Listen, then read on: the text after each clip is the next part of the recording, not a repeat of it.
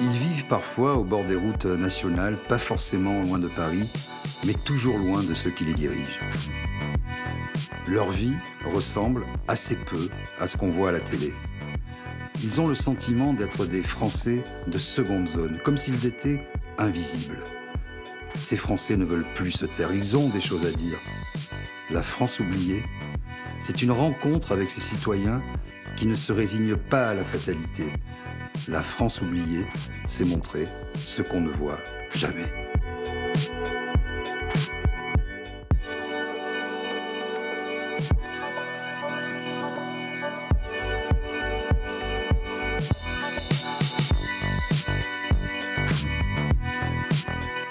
Je me rends maintenant à Compiègne, dans l'Oise, pour rencontrer Nicolas et Sandra, vendeurs et créateurs de mobilier.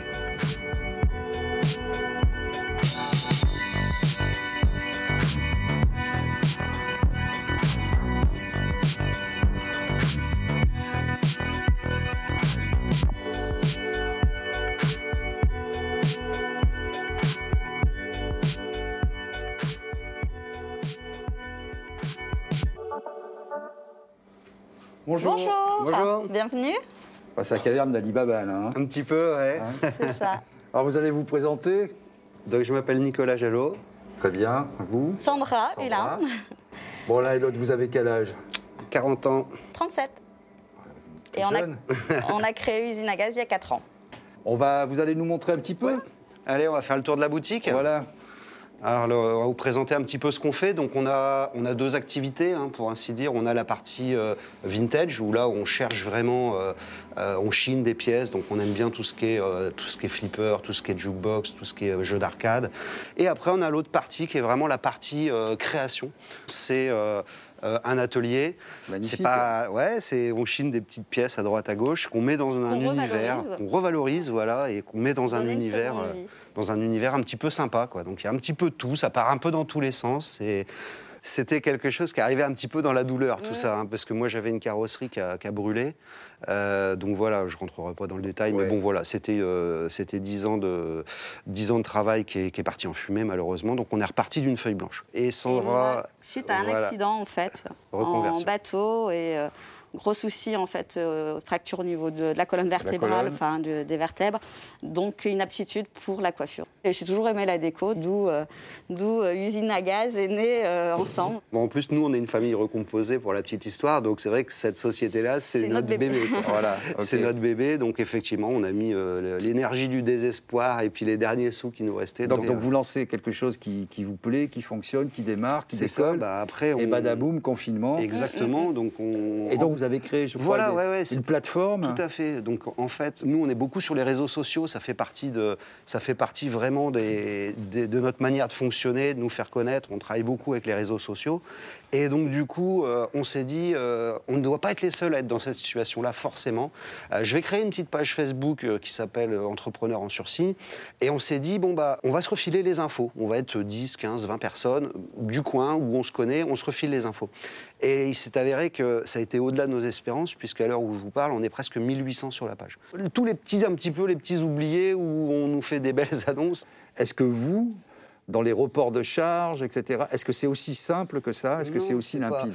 C'est pas simple. C'est pas simple parce que aujourd'hui on nous, on nous parle de, on nous parle d'aide, mais aujourd'hui entre ce qu'on nous annonce et faire les dossiers, demander les heures que Sandra a passées pour euh, pour arriver à avoir euh, que ce soit des décalages de charges, euh, des, euh, des dossiers de subvention, des, enfin ça prend un temps de dingue.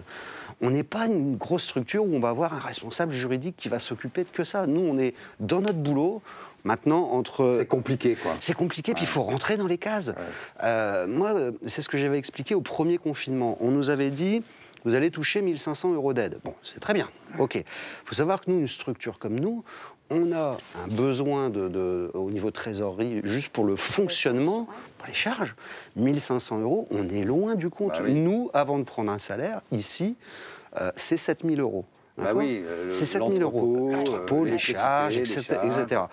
Euh, Aujourd'hui, on nous avait proposé la fausse bonne idée, mais enfin, excusez-moi, mais on nous proposait un crédit. On nous dit, vous allez, le PGE, vous allez faire un crédit. On nous demande de faire un crédit pour payer des charges. Bah, comme les reports de charges, ça c'est pas annulé. C'est il faudra du un report, moment ou hein. un autre. euh, les loyers qui ont, nous on a eu la chance d'avoir notre propriétaire qui nous l'a décalé, mais ça c'est pas cadeau non plus. On va pas dire qu'il n'y a pas d'aide, il y en a. Euh, je vais te donner un exemple, mais euh, on, on peut avoir 2000 euros, mais ça va nous prendre 4 jours et 2 déplacements pour avoir ces sous-là.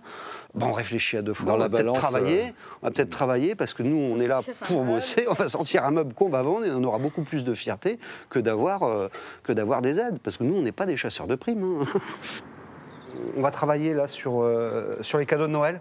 Donc, euh, on va se mettre euh, à la partie chaudronnerie, une petite chaudronnerie, donc où je m'occupe de toute la soudure.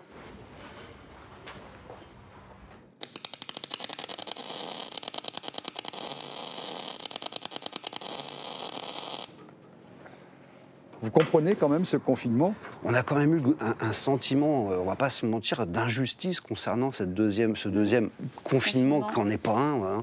Euh, Aujourd'hui, quand on voit euh, des grosses enseignes, je ne vais pas leur faire de publicité, mais des grosses enseignes qui ont eu le droit d'ouvrir, qui sont à 500 mètres de chez nous, qui vendent euh, des produits similaires aux nôtres, euh, eux, ils peuvent ouvrir et nous, on doit fermer les portes. Un certain nombre de personnes par mètre carré, et basta. Nous, même si on était limité à trois personnes en même temps dans la boutique, on respecterait. Et on a toujours respecté les règles qu'on nous a imposées, que ce soit le masque, les- le gel, on, on a toujours respecté. Distanciation. la distanciation, on a les affiches, on a tout ce qu'il faut. Nous, on veut juste vivre de notre métier, euh, c'est tout. Après, euh, euh, donc on n'arrive pas à comprendre. Vous pouvez tenir encore combien de temps? Sincèrement, sans aide, euh, euh, on ne passera pas la fin d'année si on n'a pas d'aide, là, mm. là, tout de suite, maintenant. Ouais. Euh, c'est clair et net. On a bouffé toute la trésorerie, Mm, donc 4 voilà. ans d'économie euh, depuis la création de la société avec le pr- la première vague. Et On tient qui- tout à bout de bras là. on tient tout à bout de bras. on- Euh, trésorerie, on n'en a plus. Ouais, Décembre, décembre. si là on continue et qu'il n'y a pas d'aide, euh, on, on va commencer à, à- avoir des, des difficultés pour pouvoir tout régler. Ça, c'est certain. en sachant que On décembre, pas- c'est un de, de nos gros mois. gros Quoi, mois. sur Bah, notre- ouais, ouais, c'est notre- plus ouais, gros mois. Ça. Vous avez vu euh, une manifestation de solidarité un peu dans... Nos clients sont les premiers à. Parce Ouais. que voilà, ceux qui aiment notre univers, qui, qui- qui sont des clients qui nous suivent, euh, sont les premiers, des fois, à nous envoyer des messages euh, tenez bon, on, on- on compte sur vous, euh, comment on peut vous vrai. aider. Oui, oui. On a des soutiens euh, bah, bon, aussi de confrères, on, on essaye de s'aider entre Mm. confrères. hein. Après, le reste, euh, quoi vous dire On se soutient mutuellement. Ouais, ça, ouais, ça c'est clair. ça, c'est clair. ouais. Finalement, tous ces coups durs, ça vous a rapprochés tous les deux? Oui, Ah oui, oui, ça, c'est clair. Ah oui. C'est aussi dans la difficulté qu'on qu'on voit euh, si, le couple si- est solide. si le couple Voilà, est c'est solide ça. et puis si les affaires aussi sont solides parce que euh, ça va être aussi un révélateur cette période-là. hein. Toutes les, Si toutes les sociétés, et- voilà, ouais, ouais, si tout toutes les fait. sociétés qui, qui sont vraiment trop bancales euh, tiennent le coup, ça veut dire qu'elles ne sont pas si bancales que ça. Ça, c'est peut-être un petit message aussi à passer aux banquiers en leur disant, vous avez vu, euh, si on arrive à passer cette période-là avec toutes les difficultés qu'on a, ça veut dire qu'on sait se re- retrousser les manches. Et si demain on a un projet pour faire autre chose de plus gros, bah, regardez peut-être pas trop le bilan, mais regardez plus aussi la personnalité des gens. Ouais, on va la faire dehors, la photo. Ça va être sympa, tu vois. Allez, On prend le drapeau. c'est parti. Ouais. Voilà. Tu brandis euh, le drapeau tel la liberté guidant le, le peuple. Voilà. Magnifique.